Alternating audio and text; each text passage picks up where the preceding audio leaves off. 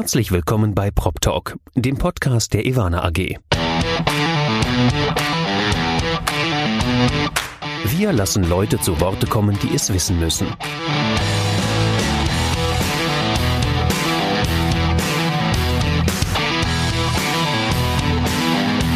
Aus der Branche für die Branche. Mit Ihrem Moderator Andy Dietrich. Herzlich willkommen zu Prop Talk, dem Podcast der Ivana AG. Ich sitze heute hier wieder vor meinem Bildschirm und auf der anderen Seite des Bildschirms sitzt Dr. Susanne Hügel. Susanne, herzlich willkommen. Vielen Dank. Ich freue mich hier zu sein. Ja, frag mich mal, wie sehr ich mich freue. Es wäre schön, wenn wir uns auch mal wieder persönlich treffen, aber ich glaube, Corona ist da noch relativ erbarmungslos. Aber wer weiß, was demnächst noch kommt. Susanne, lass mich mal starten mit deiner Vita. Du bist seit 2018 bei einem kleinen Unternehmen namens CBRE. Da hat dich jemand hingeholt, äh, den würde man heute als Ivana CEO bezeichnen, Thomas Heer. Du hast mit ihm gearbeitet, aber im Februar 2020 bist du, ich sag mal, mit ihm gleichgezogen und wurdest Head of Digital Innovation and Business Acceleration Continental Europe. Das ist richtig, genau. Bis dahin hast du aber in erster Linie auch eine beeindruckende akademische Karriere hingelegt. Du bist Research Fellow und Dozentin an der EBS. Ähm, und da hast du deine Doktorarbeit geschrieben in dem Thema Innovation in der Immobilienwirtschaft.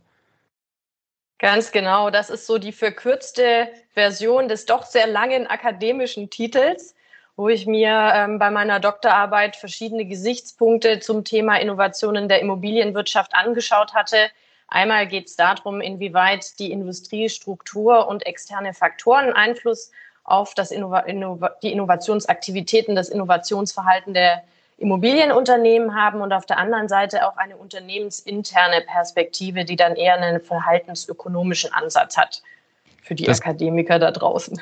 Das klingt furchtbar spannend. Also ich kann nur mal tippen, das Wort Innovation ist mehr als einmal in deiner Doktorarbeit aufgetaucht. Hast du mal gezählt, wie oft es drin war? Interessanterweise leider nicht. Sollte ich mal machen jetzt im Nachgang noch. Könnte ja, ich mir vorstellen, du. dass das schon das, äh, das äh, meistverwendetste Wort ist. Ja, das kann ich mir auch gut vorstellen. Da merkt man aber, so ein akademischer Tiefflieger wie ich, der geht da gar nicht so sehr in die Tiefe. Der will eher wissen, wie oft welche Wörter drin sind, weil das für mich was Greifbares ist muss ich dann mal dazu sagen. Ich so, lass uns nachreichen gerne. Super. Lass uns aber mal weitermachen. Du, ähm, selbst wenn du Feierabend bei CBRE machst, machst du noch nicht Feierabend. Du bist unter anderem Mitglied im Innovation Think Tank des CIA. Du bist eines der neueren Mitglieder und ich freue mich sehr, dass wir da künftig zusammenarbeiten. Du bist aber auch Gründungsmitglied der Initiative Frauen in Führung. Vielleicht können wir darüber erstmal kurz sprechen. Frauen in Führung ist eine relativ junge Bewegung, sehr medienpräsent, sehr medienwirksam. Was macht ihr denn genau? Das hast du eigentlich ganz schön formuliert, weil das ist ein wichtiger Bestandteil, einerseits dieses Thema auch ähm, verstärkt in das Bewusstsein zu bringen. Und was mich aber dazu bewogen hat, Teil dieser Initiative auch zu werden und das Ganze zu unterstützen, ähm, ist der Aspekt, dass das Thema der Diversität in der Immobilienwirtschaft ähm, sehr stark unter präsentiert ist und das auch, was die Datengrundlage angeht. Weil viele Leute haben ja ein Gefühl dafür, was ähm, Diversität, welche Vor- und Nachteile das Ganze hat, wie es sich in der Immobilienwirtschaft verhält, wie da entsprechend die Zahlen sind, das Verhältnis oder Missverhältnis, je nachdem, wie man das Ganze beschreiben möchte. Aber am Ende vom Tag ist es dann doch ganz viel Bauchgefühl, ganz viele persönliche Erfahrungen, die da mitschwingen. Und was ich ja von meinem wissenschaftlichen Hintergrund auch immer ganz gut finde, ist, wenn man sowas mit Fakten und Zahlen und Daten belegen kann. Und dadurch, dass das ein eine, eine wesentlicher Bestandteil und Baustein dieser Initiative ist, habe ich mich dem Ganzen da anges angeschlossen, weil ich finde, dass man ähm, das erstmal mit Fakten belegen muss, um überhaupt erstmal die Diskussion führen zu können, wo stehen wir denn, welche Maßnahmen sind wichtig und relevant, und was muss man entsprechend einleiten. Ansonsten ist das alles sehr ja, emotional und sehr subjektiv und sehr persönlich geführt. Ja, ich finde es aber total spannend, weil ihr von Anfang an auch eben nicht diese klassische Frauen unterstützen Frauen ähm, Diskussion angezettelt habt, sondern in erster Linie auch ich sag mal, männliche Führungskräfte mit eingebracht hat. Und äh, diese männlichen Führungskräfte sind nun mal eben noch diese Gatekeeper, die darauf achten, wer in die nächst höhere Führungsposition kommt oder die nächst niedrige Führungsposition. Und deswegen finde ich den Ansatz sehr erfrischend. Und auch das, was du gesagt hast, finde ich sehr gut, dass man sagt, okay, es geht nicht nur darum, äh, ich sag mal, homogene Frauengruppen zu schaffen, sondern eben ein diverses Bild in unserer Branche, weil wir davon nachhaltig profitieren können. Deswegen finde ich es auch ganz gut, dass nicht nur Frauen interviewt werden, sondern auch Männer und deren Sichtweise eingebracht wird, weil grundsätzlich, ich meine, man muss es eigentlich nochmal einen Schritt weiter denken. Es ist nicht nur Gender, also das Geschlecht, was Diversität ausmacht, sondern es ist auch ein unterschiedlicher Hintergrund, äh, egal ob es jetzt der ethnische Hintergrund ist, das Herkunftsland, wo man herkommt, ob es ähm, äh, verschiedene berufliche Karrierewege sind, die unterschiedlich sein können. Je heterogener, desto mehr Perspektiven kommen da auch mit rein und desto anregender, kreativer und auch ähm, besser und produktiver sind dann äh, die Workflows und Prozesse und die Kollaboration. Und äh, da ist natürlich das Geschlecht ein Aspekt, der da mit reinspielt. Aber genauso kann man sich ähm, eine, eine, ja, zwei Handvoll Männer nehmen und die dann unterschiedlich befragen. Die können genauso heterogen aufgestellt sein, weil sie verschiedene unterschiedliche Dinge einfach mitbringen, was man da an dem Punkt auch mal herausstellen muss. Ja, wie kann man sich denn an der Initiative beteiligen? Also was würdest du denn empfehlen, wenn man sagt, okay, ähm, Frauen in Führung finde ich sehr unterstützenswert. Wie kann man mitmachen? Als Individualperson kann man grundsätzlich natürlich ähm, die verschiedenen Initiativen, was in die Öffentlichkeit geht, liken, weiter posten, sharen und so weiter. Grundsätzlich richtet sich diese Initiative aber an Unternehmen und nicht an Einzelpersonen. Es gibt ja zahlreiche ähm, Initiativen, die sich auch an Einzelpersonen richten, die dann eher so ein Netzwerk, Austausch, Plattformgedanken hegen. Die äh, Initiative Frauen in Führung richtet sich an Unternehmen, die entsprechend dann auch da ihr Commitment zeigen, dass sie sagen, das ist ein wichtiges Thema, das interessiert uns auch im Hinblick des ganzen Fachkräftemangel ähm, Diskurses macht es natürlich Sinn, Frauen da auch ähm, bewusst wahrzunehmen und sich da für das Thema einzusetzen, dass man mal einen Überblick hat, wo stehen wir denn als Branche? Weil grundsätzlich sind es natürlich verschiedene Ebenen. Kann man sagen, okay, wir müssen mal gucken, wie viele kommen denn in die Immobilienwirtschaft rein? Wie ist es denn bei den Studenten? Ist es 50-50? Ist es 60 Prozent, 40 Prozent oder gerade andersrum? Und schaffen es dann aber auch diese schafft dieses Verhältnis es dann auch über die verschiedenen Hierarchiestufen hinweg und Karriereschritte und Stufen, dass man dann auch entsprechend diese Quote oder dieses Verhältnis äh, mitführt oder bleiben dann zum Schluss, ist es dann nur noch 90-10 oder sogar 95-10 und woran liegt das Ganze dann auch? Mhm. Das ist wirklich sehr, sehr spannend. Ich fürchte, da müsste man eine ganz eigene Podcast-Reihe dazu aufziehen, weil das Thema einfach gerade in unserer Branche wirklich noch so in den Kinderschuhen steckt, dass ich es äh, sehr, sehr gut finde, dass eine Initiative für Frauen in Führung so engagiert und so wirklich auch wirksam äh, in unserer Branche, in die Branche hineinruft. Oder schreit, kann man schon fast sagen. Ja, wie man wie man es sehen will, ich meine, es ist grundsätzlich ja ähm, dieses Thema der Transparenz und Transparenz schaffen ja nicht nur bei dem Frauenthema oder Diversitätsthema eine, ein Punkt, der immer stärker in der, in der Immobilienwirtschaft auch ähm, laut wird, sondern an verschiedenen anderen Ebenen wird ja auch über Transparenz ges äh, gesprochen. Dass ja. die Branche da einfach äh, stärker auch ihre eigenen Rolle ähm, bewusst sein sollte und auch Transparenz schaffen außerhalb der Immobilienwirtschaft, was sie leistet und welche Bedeutung sie da hat ich glaube, das, also vom, vom, von meiner Einschätzung her kann man da schon ähm, so eine grundsätzliche Bewegung in Richtung mehr Transparenz sehen. Äh, auf jeden Fall. Also da rennst du bei mir auch offene Türen ein. Äh, das Thema Daten der Immobilienwirtschaft und die Bedeutung unserer Branche, das wird in den Köpfen noch viel zu selten wahrgenommen, wie groß wir eigentlich sind. Ich glaube, ich habe es kürzlich mal als Blackbox bezeichnet und genau das ist das Problem, dass viele Leute von außen vielleicht gar nicht verstehen, erstens, wie viele Menschen in unserer Branche arbeiten, was für eine Verantwortung die übernehmen, natürlich auch gesellschaftlicher Natur als Vermieter und die wenigsten Vermieter sind dubios oder unseriös aber auch, äh, dass wir ja unsere Städte bauen. Also alles das, in dem wir arbeiten, in dem wir leben, in dem wir uns versorgen, in dem wir einkaufen, in dem wir auch entspannen, wurde irgendwann mal von unserer Branche gebaut und wird heute noch von unserer Branche betrieben. Ja, und das ist natürlich ein ganz wichtiges Thema, was ja auch in den verschiedensten Initiativen, sei es ZIA, sei es GIF, auch ähm, verstärkt ähm, besprochen wird, dass diese Verantwortung der Immobilienwirtschaft und da auch einfach Transparenz nach außen zu, zu, schaffen enorm wichtig ist, auch für das gesamte Image. Weil am Ende vom Tag jeder, der in irgendeine Rentenpensionskasse einzahlt, ist indirekt an Immobilien investiert. Und auf der anderen Seite sind es dann unter Umständen noch die Personen, die ähm, das nicht so wahrnehmen und dann einen Groll auf die Immobilienwirtschaft hegen, weil es ihnen einfach nicht bewusst ist. Und da ist natürlich ganz viel Transparenz und auch äh, Gesprächsbedarf da. Also eigentlich wollte ich ja mit dir heute über Technologie reden, aber ich habe das Gefühl, da dass das Gespräch hier in eine ganz andere Richtung geht. Naja, wir können ja mal diesen, diesen äh, Schwank schaffen mit dem Thema Transparenz. Transparenz hast unter anderem auch du geschaffen mit dem Innovationsbarometer, was ihr, glaube ich, 2015 das erste Mal herausgebracht habt. Vielleicht kannst du kurz erläutern, was dieses Innovationsbarometer heute ist.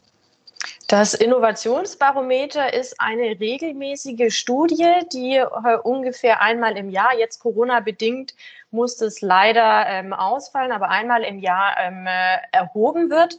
Da wird der Transformationsdruck auf die Branche und insbesondere auf die verschiedenen Teilbereiche der Branche während der Nutzungsphase erhoben. Und es ist, das Ziel ist einerseits eine Vergleichbarkeit über die Jahre hinweg zu schaffen. Ist in der Immobilienverwaltung der Druck gestiegen oder weniger gestiegen, als auch zwischen den einzelnen Bereichen zu vergleichen, welche Rahmenparameter üben denn den meisten Druck aus. Da ist beispielsweise, ist es die Regulatorik, die Druck ausübt? Sind es neue Player am Markt, die da einen erhöhten Druck ausüben und so weiter? Gibt es verschiedene Parameter, die wir da erheben und uns anschauen und ähm, dieser Transformationsdruck erzeugt natürlich oder kann im Bestfall natürlich Innovationen erzeugen, weil man versucht, sich diesem Druck ähm, ja positiv herauszuarbeiten und dann auch für sich nutzbar zu machen und dann, Mehrwert äh, zu generieren. Das klingt total spannend. Lass uns dazu mal etwas in die Vergangenheit reisen, in das Jahr 2015. Da war Corona wirklich noch ein Bier. Ähm, du warst Anfang 20, möchte ich jetzt mal unterstellen. Charmant bist du. Gerne. Und da haben, äh, da hast du in der Immobilienzeitung gesagt, im Vergleich zu anderen Wirtschaftszweigen während, werden in der Immobilienwirtschaft die Erkenntnisse und Methoden aus der Innovationsforschung der letzten zehn Jahre noch nicht sehr stark angewandt. Was hast du denn damit gemeint? Ich meine, damals warst du genau in der Innovationsforschung involviert. Genau, es gibt ja verschiedene äh, Methoden und also sag mal, oder lass uns noch mal anders anfangen. Es ist ja so, Innovation kann einfach vom Himmel fallen. Ich habe eine gute Idee, ähm, aus dieser Idee mache ich was. Ich habe das Ganze aber nicht irgendwie strukturiert, systematisch angegangen. So, das kann natürlich funktionieren, aber in den meisten Fällen ist es so, man muss natürlich sich schon auch explizit überlegen, was sind denn meine Ziele, welche Möglichkeiten hat man, welche Rahmenparameter hat man und Innovation muss man natürlich dann auch managen, dass es schlussendlich dann auch marktreif wird und in den Markt überführt werden kann. Und ähm, diese, diese Strukturen, dieses Methoden, ähm, diesen Metho also Methodenbaukasten hatten wir in äh, unserer Befragung, weil das eine explorative Studie ist von der Methodik her, festgestellt, dass viele diese Themen eben nicht strategisch angehen, Zukunftsthemen in die Richtung und sagen, okay, wo will ich denn in fünf Jahren stehen? Wie will ich denn da mich mit digitalen ähm, äh, Tools ausgestattet haben? Wie will ich meine Prozesse unter Umständen an der einen oder anderen Stelle automatisieren? Wie will ich meine Datenqualität verbessern, dass da halt einfach noch ähm, eher die Themen ad hoc aus dem Bauch raus, aus der Opportunität heraus angegangen wurden und wenig strategisch strukturiert und auch gemanagt.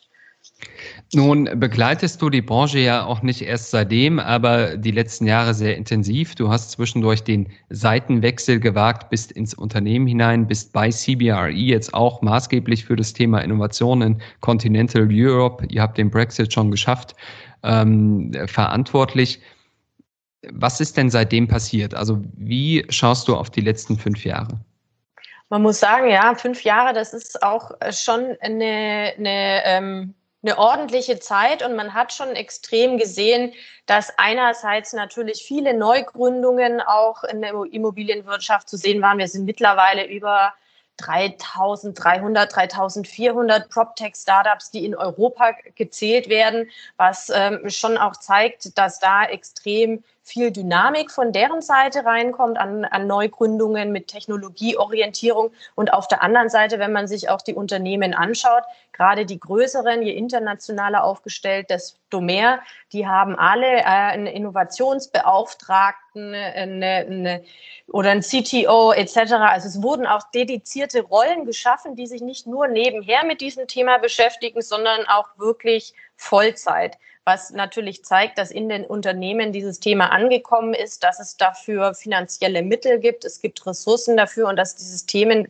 dass diese Themen wirklich in der Struktur der Unternehmen ähm, hineingearbeitet wurden in den letzten fünf Jahren, was ja extrem gut zu sehen ist. Und auf der anderen Seite, jetzt Corona-bedingt, dieses Jahr natürlich etwas äh, ruhiger, aber ansonsten auch diese Themen auf den verschiedenen Veranstaltungen ja auch ihre Bühne gefunden haben, besprochen wurden, diskutiert wurden, entwickelt wurden.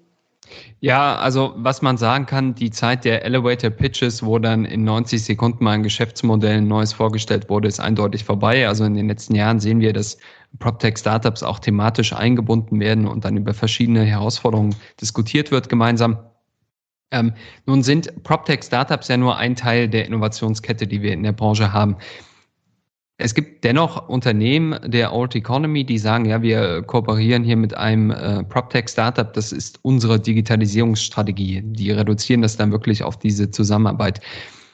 Wie würdest du denn Innovation in einem Unternehmen anpacken? Also in einem Unternehmen wie CBRE kennt man die Digitalisierungsstrategie, ihr seid sehr weit vorne dabei.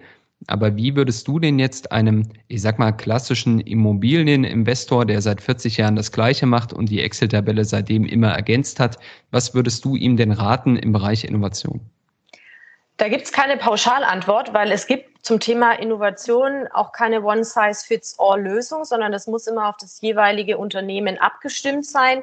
Ähm, ist es jetzt Eigentümer geführt oder eben nicht? Es sind äh, da verschiedene Stake- und Shareholder involviert wie ist die Unternehmenskultur. Da sind natürlich viele Rahmenparameter, die da bedacht werden müssen, aber natürlich äh, einerseits dieses Open Innovation Konzept und auch die Kollaboration mit Startups in dem Bereich ist ein Baustein, der Sinn machen kann. Auf der anderen Seite kann aber auch die Kollaboration mit ähm, auch ähm, im, im Sinne von Co-Petition Sinn machen, um da entsprechend also mit ähm, äh, ähnlichen Unternehmen, Wettbewerbern um Themen voranzutreiben, was wir ja auch verstärkt jetzt sehen. Früher wurde ja immer sehr stark fokussiert, hier das große Unternehmen kollaboriert mit einem PropTech, dann war es plötzlich PropTechs untereinander fangen an, ein Ökosystem zu bilden, miteinander zu kooperieren.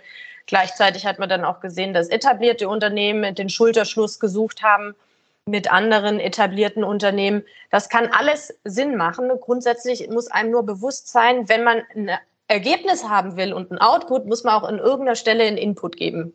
Und das kann die Zeit und die Ressource sein von einer dedizierten Person, die sich um dieses Thema kümmert oder ein komplettes Team, aber auch natürlich finanzielle ähm, Investitionen, die da auch notwendig sind, gerade im digitalen Bereich. Und äh, man muss natürlich da auch offen sein, dass ähm, der Return nicht unbedingt vorhersehbar ist, dass man sagt, okay, Ende des Jahres oder Ende des Monats haben wir schon direkt den Return, sondern man muss auch einen gewissen Spielraum lassen, dass sich sowas entwickeln kann. Nun bist du bei CBRE Head of Digital Innovation, aber auch Head of Business Acceleration äh, in dem Bereich. Was macht ihr denn da äh, konkret? Der Bereich Digital Innovation ähm, zeigt eigentlich ganz schön, dass es äh, um, die, um die Zukunftsperspektive geht. Was passiert so in den nächsten fünf bis zehn Jahren? Welche Technologietrends, welche Geschäftsmodelle, was entwickelt sich da? Der Bereich Business Acceleration ist viel kürzer gedacht. Das heißt, was kann ich denn eigentlich schon heute und morgen integrieren? Ähm, welche ähm, Pilotprojekte, Integrationsprojekte in den nächsten sechs bis zwölf Monaten kann ich denn direkt schon umsetzen, um Themen, die vor fünf Jahren noch so als äh, Zukunftsmusik groß ähm, getönt wurden, direkt schon ähm, wirklich nutzbar zu machen und on the ground einzubinden.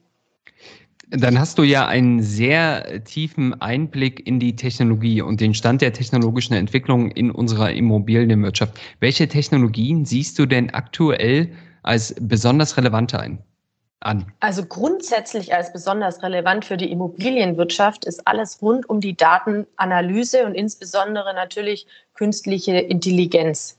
Weil die Immobilienwirtschaft ist ja so angereichert an Informationen verschiedenster Art und verschiedenster Formate, die dann auch an verschiedensten Orten abgespeichert werden. Und diese Informationen, die dann wieder in Form von Daten ja abgespeichert sind, nutzbar zu machen, ähm, da ist eine, ein, ein großes Spielfeld, sage ich mal. Ich möchte hier mal kurz zu Protokoll geben. Unser Gastgeber, die Ivana AG, hat die Frau Dr. Hügel natürlich nicht gezwungen, das zu sagen, aber sie werden nicht undankbar sein, dass du das gesagt hast, weil künstliche Intelligenz ja tatsächlich eine Technologie ist, deren Relevanz in der Branche vielleicht an vielen Stellen noch gar nicht angekommen ist.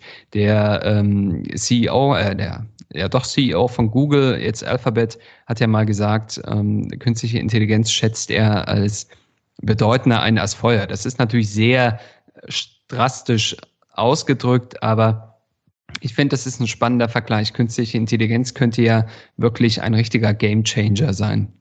Ja, man darf es aber auf der anderen Seite, finde ich, auch nicht zu sehr aufblasen, weil man muss da schon auch ähm, ein bisschen, ähm, ja,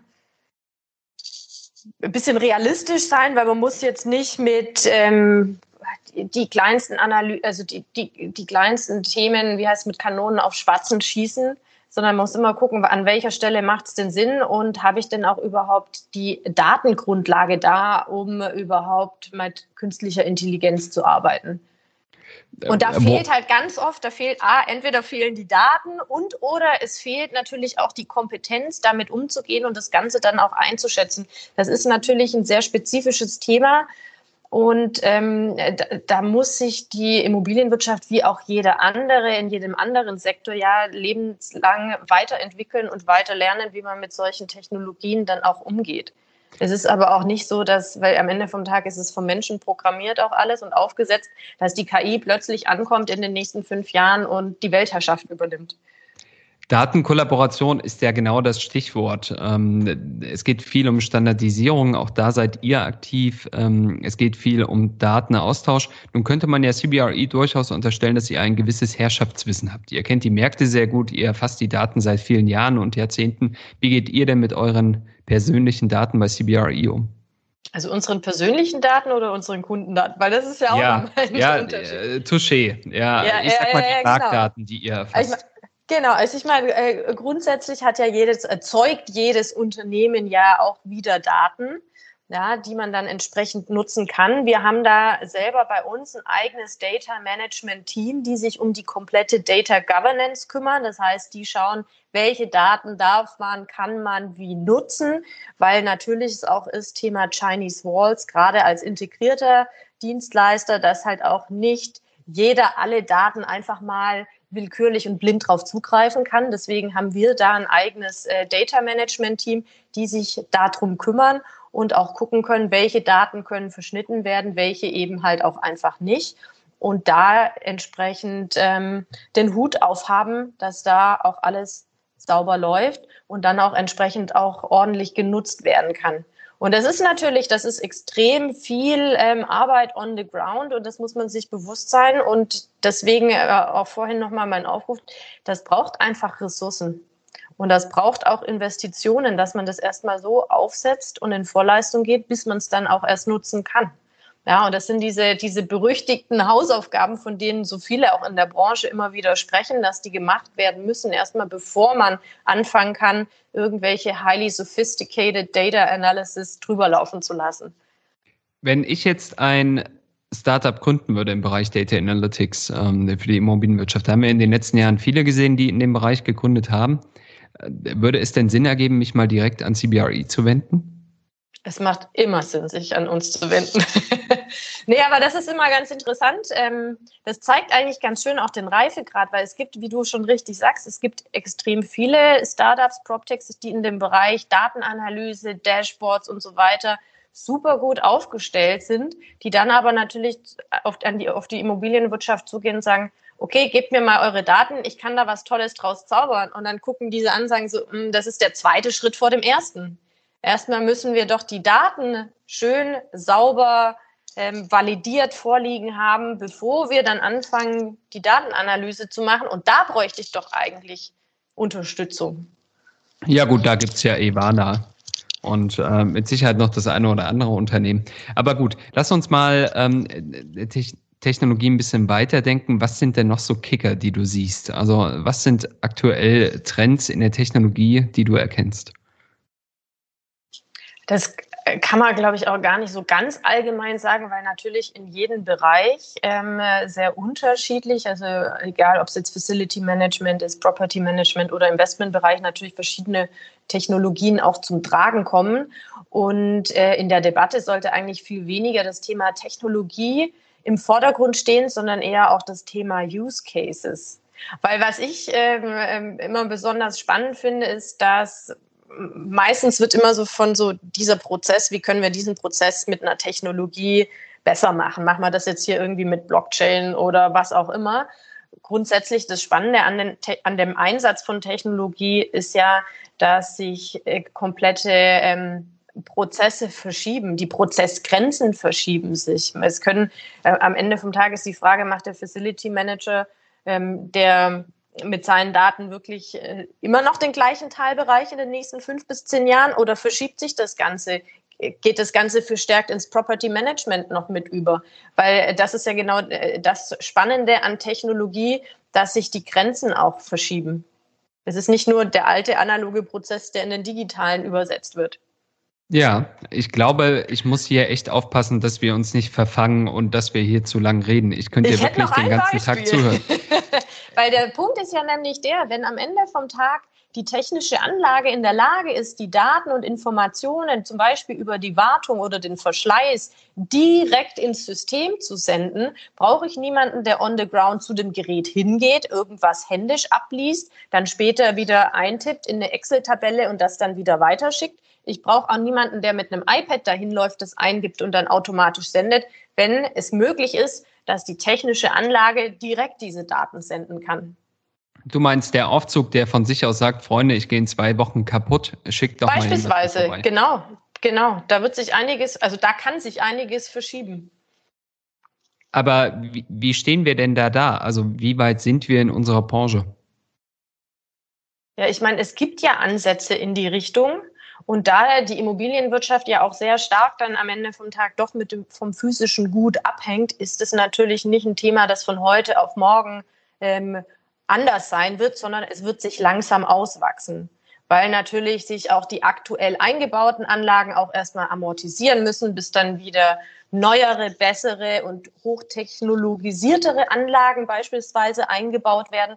Das heißt, es ist nicht, wo von heute auf morgen mit einem Fingerschnipp alles anders sein wird, aber es wird in die Richtung gehen, was auf der anderen Seite natürlich auch die Chance gibt, sich da entsprechend mitzuentwickeln, weil es wird trotzdem Menschen geben, die dann am Ende vom Tag nicht physisch das selber ablesen, sondern ähm, dann die technologische Anlage und äh, von einer anderen, von eher von der IT-Seite her betreuen. Also, also die, die, Berufsbilder werden sich dadurch halt auch mit verändern. Also ist doch wirklich schade, dass du jetzt nicht sagen konntest, in fünf Jahren sind wir eine voll digitale Branche. Aber ja, ich glaube, ja, da das mit, dem, mit der Glaskugel, das dazu wirst du mich nicht rauslocken können. naja gut, ansonsten hätten wir das gemeinsam in fünf Jahren nochmal hören können hier, das, äh, die, die Audiodatei, und dann hätte ich sagen können, aha, du hast recht gehabt. Genau. Wir können es ja trotzdem probieren, uns in ja. fünf Jahren nochmal hier zu treffen im Ether. Genau. Wir nehmen in fünf Jahren die äh, nächste Folge mit dir auf. Aber äh, bis dahin würde ich sagen, müssen wir mal einen Break machen. Ich könnte dir den ganzen Tag zuhören. Aber ich fürchte, wir müssen mal zum Ende kommen. Ich kann dich aber noch nicht entlassen. Ich habe natürlich etwas herausgekramt, äh, was man unbedingt über dich wissen sollte. Beziehungsweise warst du sogar so frei, du hast dir in die Karten schauen lassen. Du hast im letzten Jahr drei Bootsführerscheine gemacht. Wie kommt man denn zu drei Bootsführerscheinen? Äh, die Gunst der Stunde, würde ich sagen. Ich war mit einer guten Freundin äh, im Vorjahr ganz spontan im Urlaub. Also wir wollten in Urlaub, man muss eigentlich so rum anfangen. Wir wollten in Urlaub, ähm, konnten uns Ewigkeiten nicht einigen. Dann äh, mussten wir spontan sagen, okay, was können wir denn alles in die Waagschale werfen? Sie konnte das Boot ihrer Eltern in die Waagschale werfen, ich ein Auto, um zum Boot zu fahren. Und so hatte ich meinen ersten Berührungspunkt mit dem Bootfahren und es hat unheimlich viel Spaß gemacht. Und ähm, daraufhin dachte ich mir, ach, warum eigentlich nicht? Das mit dem Golf ist nicht so, oder Golf spielen ist nicht so meins. Andere Sportarten, ja, kann man machen, muss man nicht. Es war eigentlich ganz witzig. Ähm, warum denn eigentlich nicht? Und hatte dann, ähm, ja, mit dem ersten Bootsführerschein angefangen. Und wenn man dann schon den Sehtest gemacht hat und den einen Theorieteil, dann ist es auch ein leichtes, die anderen noch mit drauf zu machen. Und da hatte ich dann einen sehr bootslastigen Sommer. Ja, das, das, klingt ganz so. Das klingt ja aber auch nach Alternativkarriere. Das heißt, wenn dieses Thema Digitalisierung in der Immobilienwirtschaft sich irgendwie nicht durchsetzt aus Gründen, dann kannst du ja immer noch als Kapitän zur See fahren. Ja, zur See oder aber natürlich den Rhein rauf und runter. Das wäre vielleicht auch nochmal so eine Option. Ja, Binnenschiffer, ja, das die, würde auch gehen. Für ja. die Midlife-Crisis. so ein bisschen mo monoton. Nord-Süd, Süd-Nord und ähm, ja, ein bisschen Horizont, ein bisschen Wasser das macht schon Spaß. Ich bin halt Ach. gern draußen unterwegs, von dem her passt das ganz gut. Ja, aber bleib uns bitte noch etwas in der Branche erhalten. Äh, Susanne, vielen lieben Dank äh, für deine spannenden Eindrücke in deinem beruflichen Alltag und in unserer Branche. Ich kann dir nur eins sagen, äh, bleib gesund und dass wir uns bald wiedersehen. Ich danke dir, hat wie immer einen Riesenspaß gemacht, sich mit dir auszutauschen. Bleib ebenfalls gesund und ich hoffe, wir sehen uns bald mal wieder.